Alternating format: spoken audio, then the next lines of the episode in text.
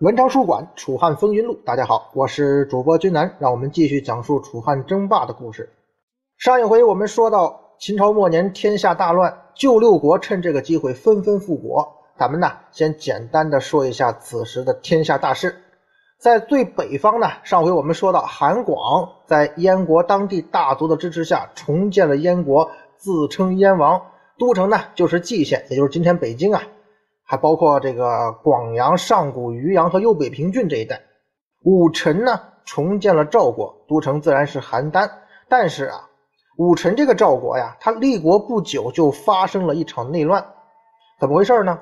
被武臣派遣啊夺取长山、攻打太原的叫李良的这个人呢，到达了天险井陉，在井陉口这个地方啊，被秦军固守阻击，无法前进。就在无法前进的时候啊，咱们也知道武臣这个赵国的立国呀，本来就有问题，他就属于自立。他原本是奉陈胜的命令往北攻打这一片的嘛。李良这边攻打不下井陉，他部下人呐就开始蛊惑他了。您要是一直打不下来，赵赵王武臣肯定要对我们不利，不如……嘿嘿。于是李良他们就起兵叛乱，造了武臣的反。其实也没什么，在当时那个乱世，你武臣也是造反上位的。所以底下人有别的想法也可以理解。从一个侧面也说明啊，看来武臣对待属下呀也不怎么样。接下来呀，李良就袭击了邯郸，杀了赵王武臣和那位左丞相邵骚。咱们上一回说过呀，这俩人是当时陈胜委派的正副统帅。然后李良他就自立为赵王了，这可真是怎么讲啊？叫什么？赵王宁有种儿，兵强马壮者为之耳，就这意思了。而咱们前面说过啊，这他们这个赵国呀，还有那对好基友张耳、陈馀的参与呢。他们去哪儿了？这哥俩得到这个消息，李良造反，所以提前跑了。但是呢，他俩没有一味的逃命。那政治人物嘛，你要是真的就是隐居了，那你的政治生命就结束了。有的时候，政治人物跑就是为了东山再起呀，是不是，蒋委员长？这张陈二人很快就收拢一些逃散的士卒，他们反攻邯郸，又把邯郸攻下来了。您看这个乱呢，还把李良给打败了。李良这个赵王没当了太长时间，之后啊，这张二、陈余啊，就立了昔日赵国的国君的后裔赵歇为赵王，暂时呢。呃，把信都啊当做都城，临时的都城。李良怎么办呢？李良这下子是里外不是人，他只有逃命，那只好是投降了。所以接下来呀，李良他就投降了章邯。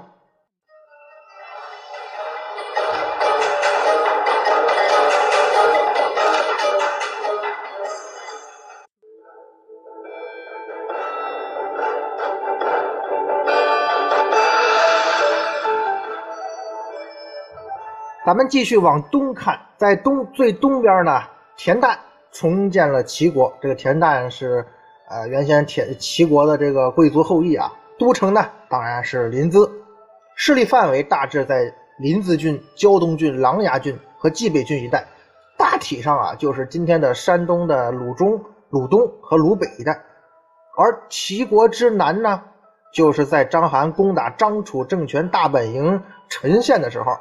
东海郡的秦家和朱基石等人呢，在谭县起兵。很快啊，陈胜覆灭的消息传来了，于是他们就立了景驹为楚王啊，也算是楚国吧。而在中原地区呢，咱们前面之前说被田旦打退的周氏立魏咎为魏王，重建了魏国。所以说呀，这个时候真的是天下大乱，而且除了韩国呢，另外那个旧六国里边的五个国家呀，都复国了。不过。人家韩国虽然没复国哈，但是有一位著名的历史人物啊，他即将登场，他会补上这个缺口，他会重建这个韩国。说完了此时的历史大环境，咱们再来说说《楚汉风云录》的主角之一沛公刘邦啊。这时候不能叫他刘亭长了，此时啊，刘邦已经占有了沛县、丰邑、薛县，但是很快啊，魏国来攻打他，守丰邑的雍齿呢降了魏国。刘邦一下子无家可归了，只得往东投奔了咱们前面说的啊秦家和朱姬石那些人拥立的新的楚王景驹。就在投奔这个楚王的路上呢，刘邦碰上了咱们前面说的那位著名的历史人物，要重建韩国的历史人物张良、张子房。张良啊，也是要到楚王景驹那儿去的。两个人呢，等于说在途中就相遇了，而且史书记载啊，相谈甚欢。史书上说呀，张良经常跟别人讲啊，太公兵法如之何啊。传说呢，他给黄石公三大吕嘛，得了这个太公兵法的真传。别人听了吧都不能领悟，估计也有不信的啊。反正这自我营销嘛，你跟黄石公的事儿只有你们俩知道，谁知道真的假的呀？可是啊，唯独这刘邦啊，沛公刘邦他听得懂。嗯，子房言之有理，你说的这我明白。咱也不知道是真明白假明白，反正就是俩人投机呗。呃，在这个现实生活中啊，我们有时候也会遇到这种情况，比方说朋友、同学、同事，呃，各种社会关系吧。你有时候跟某一个人呢，就是聊得来，就是话能说到一块儿去。现在我们管这个叫三观相近，可能就是刘邦和张良吧，就是他们的性格，我认为啊，可能在内心深处某些地方是有契合度的。我估计还有一个原因就是啊，刘厅长不，沛公，刘邦这个人啊，他自来熟，你看他跟谁都都玩得好。这个事儿吧，他听懂听不懂，咱们另说。但是刘邦跟张良啊，性格投机，聊得来，这应该是真的。因为这个时候他俩也不知道以后会发生什么呀，包括以后张良会帮助刘邦建立大汉朝什么的。这时候俩人只是在，呃，共同投呃去找楚王的路上相遇，以后的事谁也不知道。如果这个时候他俩也能聊得来，那就真的说明说两个人真的是话很投机了，酒逢知己啊。实际上啊，也就是从这个时候开始。张良啊，某种意义上就已经算是归附刘邦，或者说成了刘邦的人了。俩人为啥聊得投机啊？某种意义上就是张良对刘邦这个人的认可，或者说张良认为啊，刘邦这个人他能成大事啊。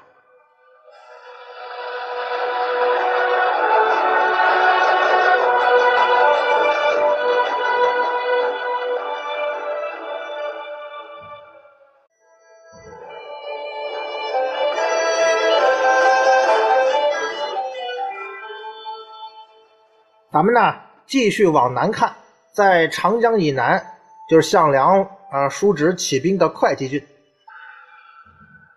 而在会稽郡西边的卢将军呢，秦部啊，也就是英部啊，在鄱阳起兵反秦。基本上啊，前面君南给大家伙梳理的这些各地的势力啊，差不多就是秦朝末年反秦的主力了。最初呢，广陵人昭平奉陈胜的命令攻打广陵。也就是今天的扬州啊，但是一直没攻下来。就在他攻不下来的时候啊，他听说陈胜那边已经败亡了，秦军马上就要攻过来了。于是这个人啊，啊，他就率部渡过了长江，剿陈胜这命令啊，就是伪称是陈胜的命令，拜项梁为上柱国。他什么目的啊？他的目的啊，是想让项梁率领自己的部队去攻击秦军。啊，有自己的小算盘。那这个时候的天下大事基本上就是这样。咱们继续主线故事。章邯击灭了张楚，又率军往南攻打南阳。之前咱们最早的时候不是提过吗？陈胜派了好几路人马四面出击，其中啊，他就派宋刘带了一支人马去攻打南阳。但这时候陈胜都已经兵败了啊，人都死了，所以南阳重新就被秦军占领了。宋刘则是领兵投降了章邯。这个时候啊，张楚起义军已经彻底败亡了，他的投降当然也换不来多少好下场。最后呢，宋刘的下场是被押往了咸阳，车裂示众。哎，这其实我觉得啊，也是在向天下昭告嘛，这就是造反的下场。因为宋刘的投降对于秦军来说，对于章邯来说意义不大了，你老大都被我干掉了。所以宋刘投降之后也没落个好结果。秦二世二年五月，到了就是公元前二零八年五月，章邯啊回到了陈县，他准备一下要往北攻打魏国了。而就在这个时候啊，江东那边项梁也有了新的动向。在这一年的三月份，项梁啊率领八千江东子弟兵渡江而西，到了东阳。有个叫陈英的人呢，率了两万人归附。然后这支军队啊继续前进，渡过了淮水，又得到吕臣秦部数万人来投。于是啊，等项梁的大军进驻下邳的时候呢，他麾下的兵力已经多达六七万人了。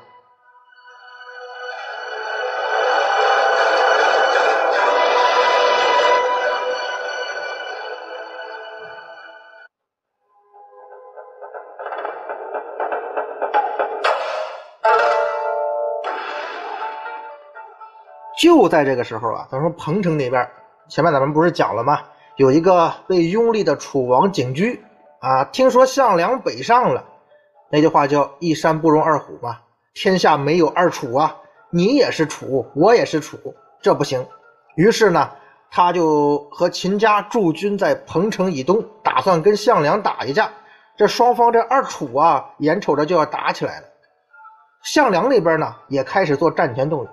他不承认景驹这个楚王啊。史书记载说：“陈王先守势，战不利，未闻所在。今秦家背陈王而立景驹，大逆无道。”什么意思呀？嗨，就是说张楚王陈胜可是第一个起来反秦的呀，那也是咱们楚人呢。后来因为作战不利，不知去向了。啊，他他这个时候啊，可能陈胜他可能知道陈胜死了，也可能不知道陈胜死了。但是在这个公开的。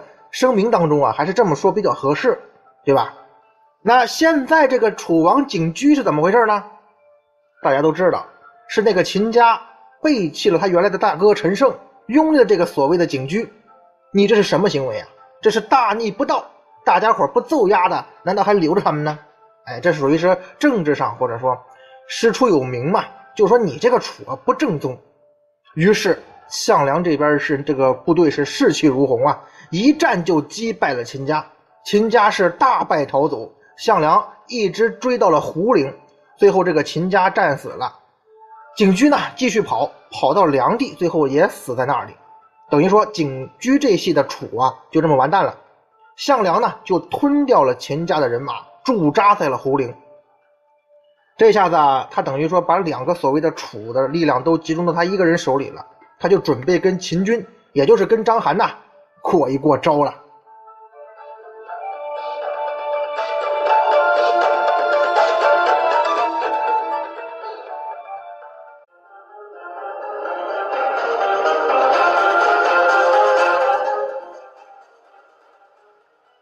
这个时候，章邯在哪儿呢？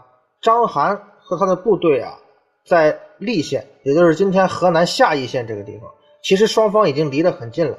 一个在豫东，一个在鲁西南嘛，所以项梁啊决定派朱基石和于凡率军迎击。结果呢，这哥俩哪是章邯的对手啊？于是于凡战死了，朱基石呢败逃到了薛县，就是今天这个山东的微山湖这一带。本来朱基石啊原先就是景驹那个原先那个楚王那边的人，借这个机会啊，项梁也把他给杀了，等于说出战失利了。就在项梁跟章邯出战失利的时候，当然这场出战呢，其实项梁没有出面。就在这个时候，是刘邦带着那百余人来投靠了。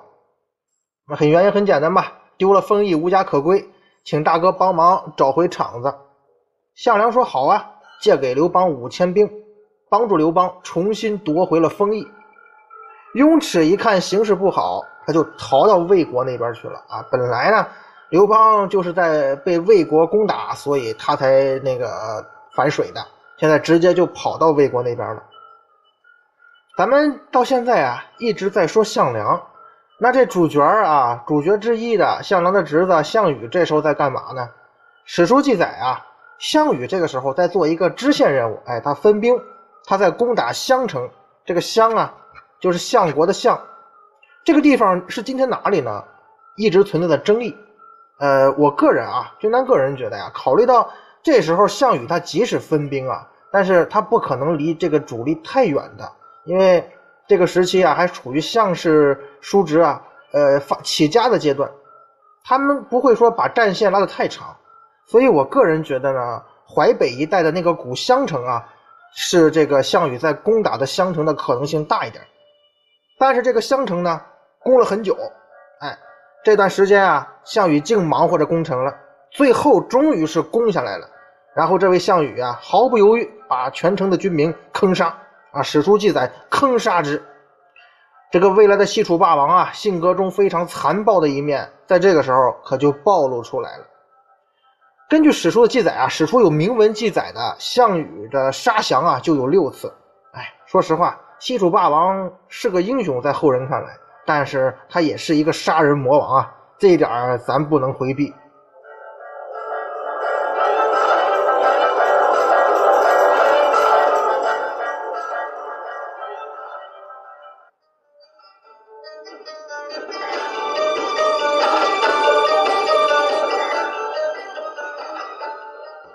咱们再说回薛县那边，这时候啊，陈胜已死的消息呢，基本上人人都知道了啊。项梁也得知了，他就召集各路将领议事啊。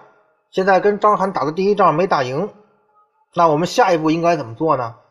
这时范增就跟项梁提出啊，人不能重蹈陈胜的覆辙，自立为王不是什么好办法。您应该啊，立战国时期楚怀王之孙芈心为楚王。项梁就答应了。于是就立了这个芈心为楚王，也叫他楚怀王。就这样呢，楚国也是再次复国了，都城呢建在了盱眙。陈英担任上柱国，这陈英啊，就咱们前面提过的，带了两万多人，哎呃大股东啊，加入了项梁。其实他的人数啊，比项梁的起家的兵马要多，他才八千子弟兵嘛，人家陈英带了两万多人。按说呢，陈英应该是出钱更多的股东吧，啊人数也更多。但是陈英的母亲说呀：“你们老陈家呀，自打我嫁过来，我就没见你们家出过什么呃封王拜侯的大人物，所以啊，你当这个头不好。所以陈英呢，才让呃这个项梁当头，自己心甘情愿投奔项梁。后来啊，陈英也是降了汉，等于说最后得了个善终。项梁呢，则自号为武信君啊。这楚国这时候也就算是复国了。张良这时候也跟来了呀。”他就做出请求啊，说请求啊，你这楚国复国了，我们韩国也要复国，立我们韩王之后为国君。项梁就答应了，就派张良啊找到了公子成，立为韩王。张良呢担任司徒啊，这韩国也就这么复国了。然后呢就开始往西攻取韩国故地，只可惜呀，夺了几个城，很快又被秦军夺回去了。不得不说呀，这韩国军队好像差点事儿，哈哈，这古今都差不多。于是最后韩国这些军队啊，只能在颍川郡打起了游击。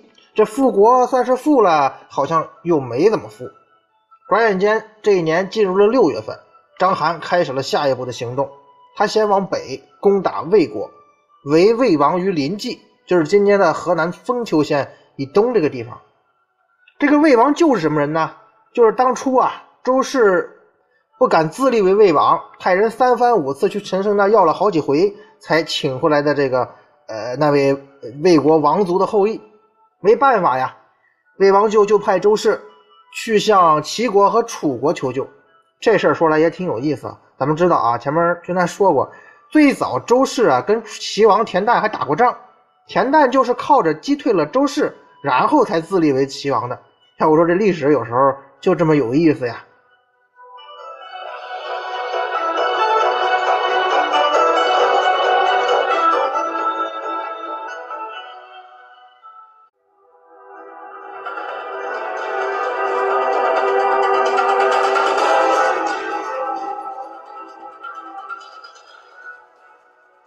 不过呀，十日之后，齐王田旦还有他的弟弟田荣啊，亲自率军来救。楚国方面呢，也派了项佗。项佗这个人啊，史书上又叫项他，就是你我他的他，算是项氏家族中的俊杰啊。后世称他有宰相之才。论辈分啊，这个项他啊算是项羽的侄辈。后来啊，项他也跟项氏家族的一些人一样，后来就降了汉朝了。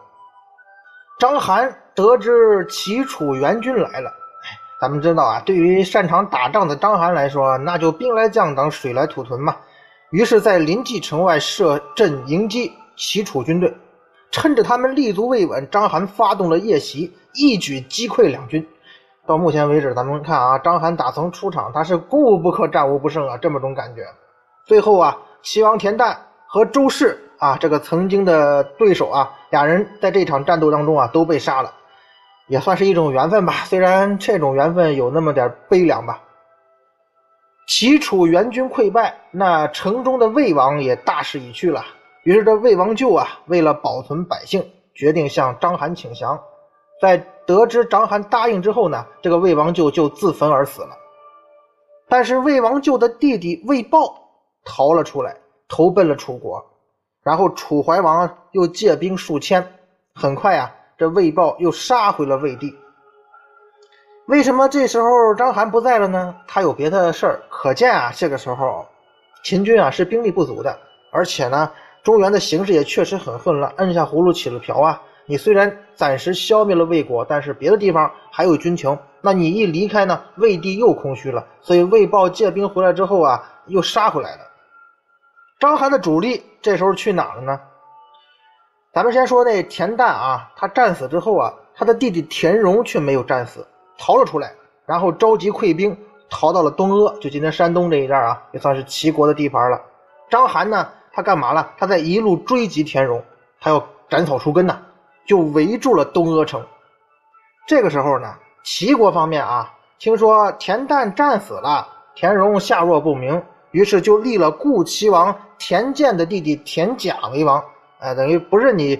田旦、田荣兄弟了，另了另一个田田系的另一支，而且这一支啊，跟战国时期这个田齐的这王族啊，可能血缘更近一点，就这么个情况。田甲呢，这个新齐王啊，又任命田角为丞相，弟弟田健为大将，人家自个儿啊搭台唱戏起来了。这下子啊，被章邯围在东阿的田荣啊，可是连退路都没有了。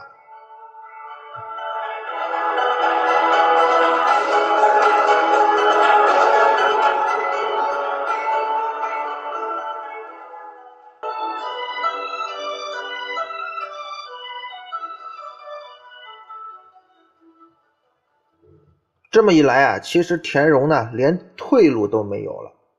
到了七月份，项梁率军北上救援田荣，在东阿打败了章邯啊，这也是章邯同志啊出场以来的第一次打败仗。秦军呢指的是退守濮阳，东阿之围就这么解了。然后项梁率军继续追击章邯，同时让项羽和刘邦啊率领一支部队分兵攻打城阳。城阳攻克之后呢，项羽进行了屠城，这是项羽出道以来有历史记载的第二次屠城了。其实呢，城阳屠城啊，应该说刘邦也有份儿，他跟项羽一块儿嘛。之后，项羽和刘邦引军往西进，与章邯的军队在濮阳以东展开了一场战斗。哎，这章邯呢，这时候真是碰上克星了，没打过项羽，秦军再败，退入了濮阳。同时啊，挖沟引水自固，等于自己呢加加深啊了护城河，所以这个濮阳城啊，项羽、刘邦一时攻不下来，只好掉头再往东攻打定陶，也没打下来，于是转往西南方向攻打雍丘，就是今天河南的杞县，反正就是在鲁西南和豫东这一块转悠。你可以看出来啊，这个项羽部队啊。野战能力很强，攻坚能力差点，这也可以理解啊。杞县的秦国守将呢是三川太守李由，也就是李斯的儿子。这李由把守在杞县，项羽和刘邦啊这回是大破秦军，李由呢也战死了。李由的这次战死哈，后来啊成了赵高这构建李斯罪名的理由之一啊，就是你守城不利嘛。到了八月份，田荣啊终于回到了齐地。那咱们也可以想象，他第一件事肯定要先跟那自立为王的田甲算账。田甲打不过田荣，逃亡到了楚国。于是田荣呢，就立了他的已经战死的哥哥田旦的儿子田福。这个福啊，就跟那个书法家米芾的芾是一个字儿。立自己这个侄子啊为齐王，然后田荣自认为齐相，重新控制了齐国。这期间啊，其实项梁啊连续派使者要求田荣出兵。和他一起攻打章邯。当初章邯把你围在东阿，可是我替你解的围呀。但是田荣并不配合项梁，为什么呢？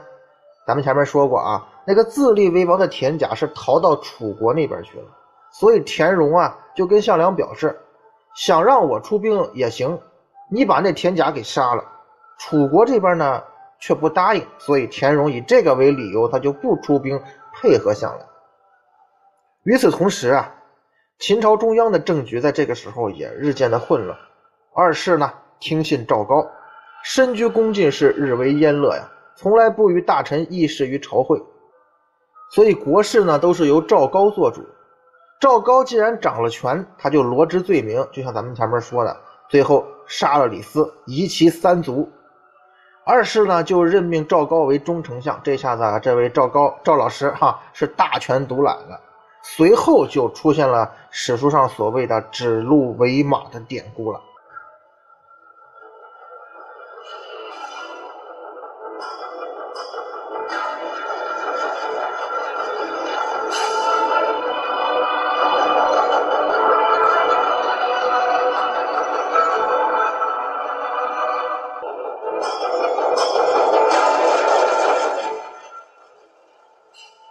不过这一时期，基本上秦朝中央啊还是能够配合章邯作战的，包括后勤呐和援军这方面啊做的都还可以。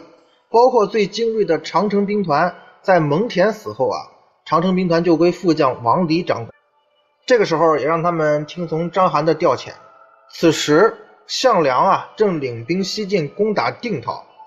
前面咱们说过啊，项羽、刘邦攻打定陶没打下来，项梁呢？却是在城外大败秦军，可是由于楚军这个时候连续获胜啊，按照史书的说法是梁迭获胜利，轻视秦军有骄色啊。有句话叫骄兵必败，就是说这个时候的项梁啊，因为连续在打胜仗，所以呢有点骄傲。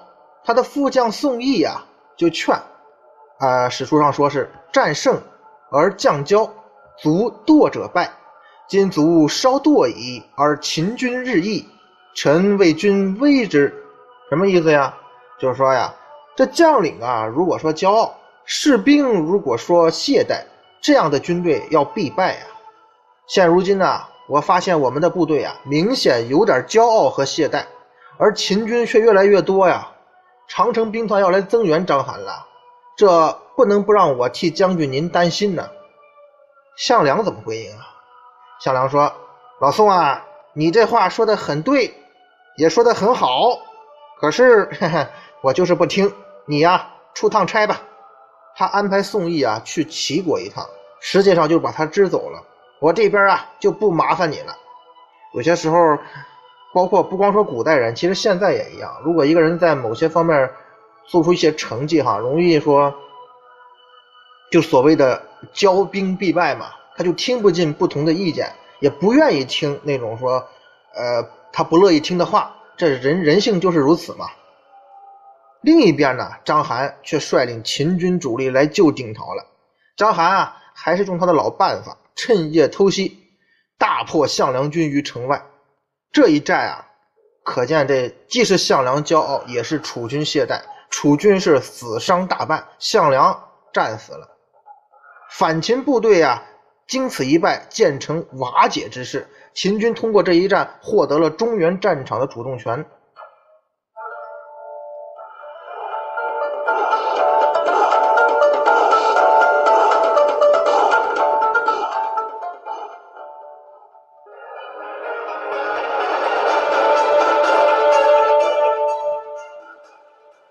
关于项梁这次惨败啊，史书给出的结论是骄而轻敌，就是说他有点过于骄傲了，对于秦军啊，对于章邯的反扑估计不足。但是如果我们抛开这个个人性格原因，从纯军事角度去分析一下的话，当初他为田荣解东阿之围的时候是击败了章邯的，可是接下来项梁并没有全力去追击这部分秦军，对章邯的部队进行歼灭。用咱们现在事后诸葛亮的话说，他这是失策呀，因为你给了章邯喘息和组织反扑的时间，再加上啊，咱们前面讲了，田荣跟他有矛盾，齐国还有赵国都没有出兵，这导致项梁裹足不前，给了章邯整顿喘息和补充兵力的机会。接下来呢，项梁不去攻打章邯盘踞的濮阳，而是往东攻打定陶，还派项羽和刘邦去攻打雍丘。等于说，不管他有意还是无意，他把秦军的主力放在西边不管了，自己这边还分兵，那你不是给了人家章邯各个击破的机会吗？所以这方面的失误啊，其实项梁干的跟陈胜差不多。项梁这边失败了，项羽和刘邦的分兵那边却攻下了雍丘，然后北上再攻打外黄，也就是今天的河南商丘民权县这一带，也没有攻克。但这个时候攻城确实挺难的啊，看来。然后又转攻陈留，就在这个时候，项梁的死讯传来。项梁这个时候不光是楚军呐，也是反秦义军的一个呃核心人物。他的死导致楚军人心惶惶。因为这个时候的项羽还不是后来的楚霸王，他不如自己的叔叔威望高啊。于是呢，项羽、刘邦和吕臣率军东撤。吕臣呢，就咱们前面讲的那个苍头军的首领，他杀了庄贾，为陈胜报仇了。随后呢，项羽就请楚怀王从盱眙搬到了彭城定都，这是后来西楚的国都嘛。然后吕纯率军驻彭城东，项羽在彭城西。刘邦驻守砀县，形成一个三角啊，这叫彭城铁三角，不是晋西北铁三角了。三个人互为犄角之势，防备章邯来攻。这个时候，我们看啊，楚军或者说反秦义军已经转入了守势。不过呢，有时候历史啊就这么有意思，他们做好准备了，但是章邯没有来，为什么呢？在击败项梁之后啊，章邯认为啊，楚军主力已经被我消灭了，余者什么项羽、刘邦的。不足为虑，决定渡过黄河，北上攻打赵国。他打败了赵军，攻克了邯郸，并且把百姓都迁到了河内，然后把邯郸的城郭呀就给夷平了。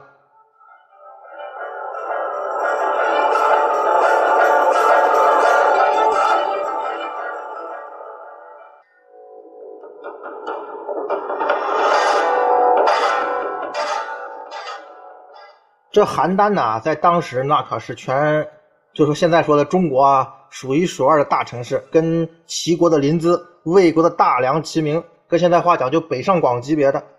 其实章邯啊，也是怕这样的大城池，在他离开之后再被反秦势力所拒，以后患，也间接说明这时候啊，一个是社会秩序或者秦朝统治确实已经陷入一片混乱了，章邯是在四处灭火，但是。邯郸是被夷平了，赵国可并没有灭呀。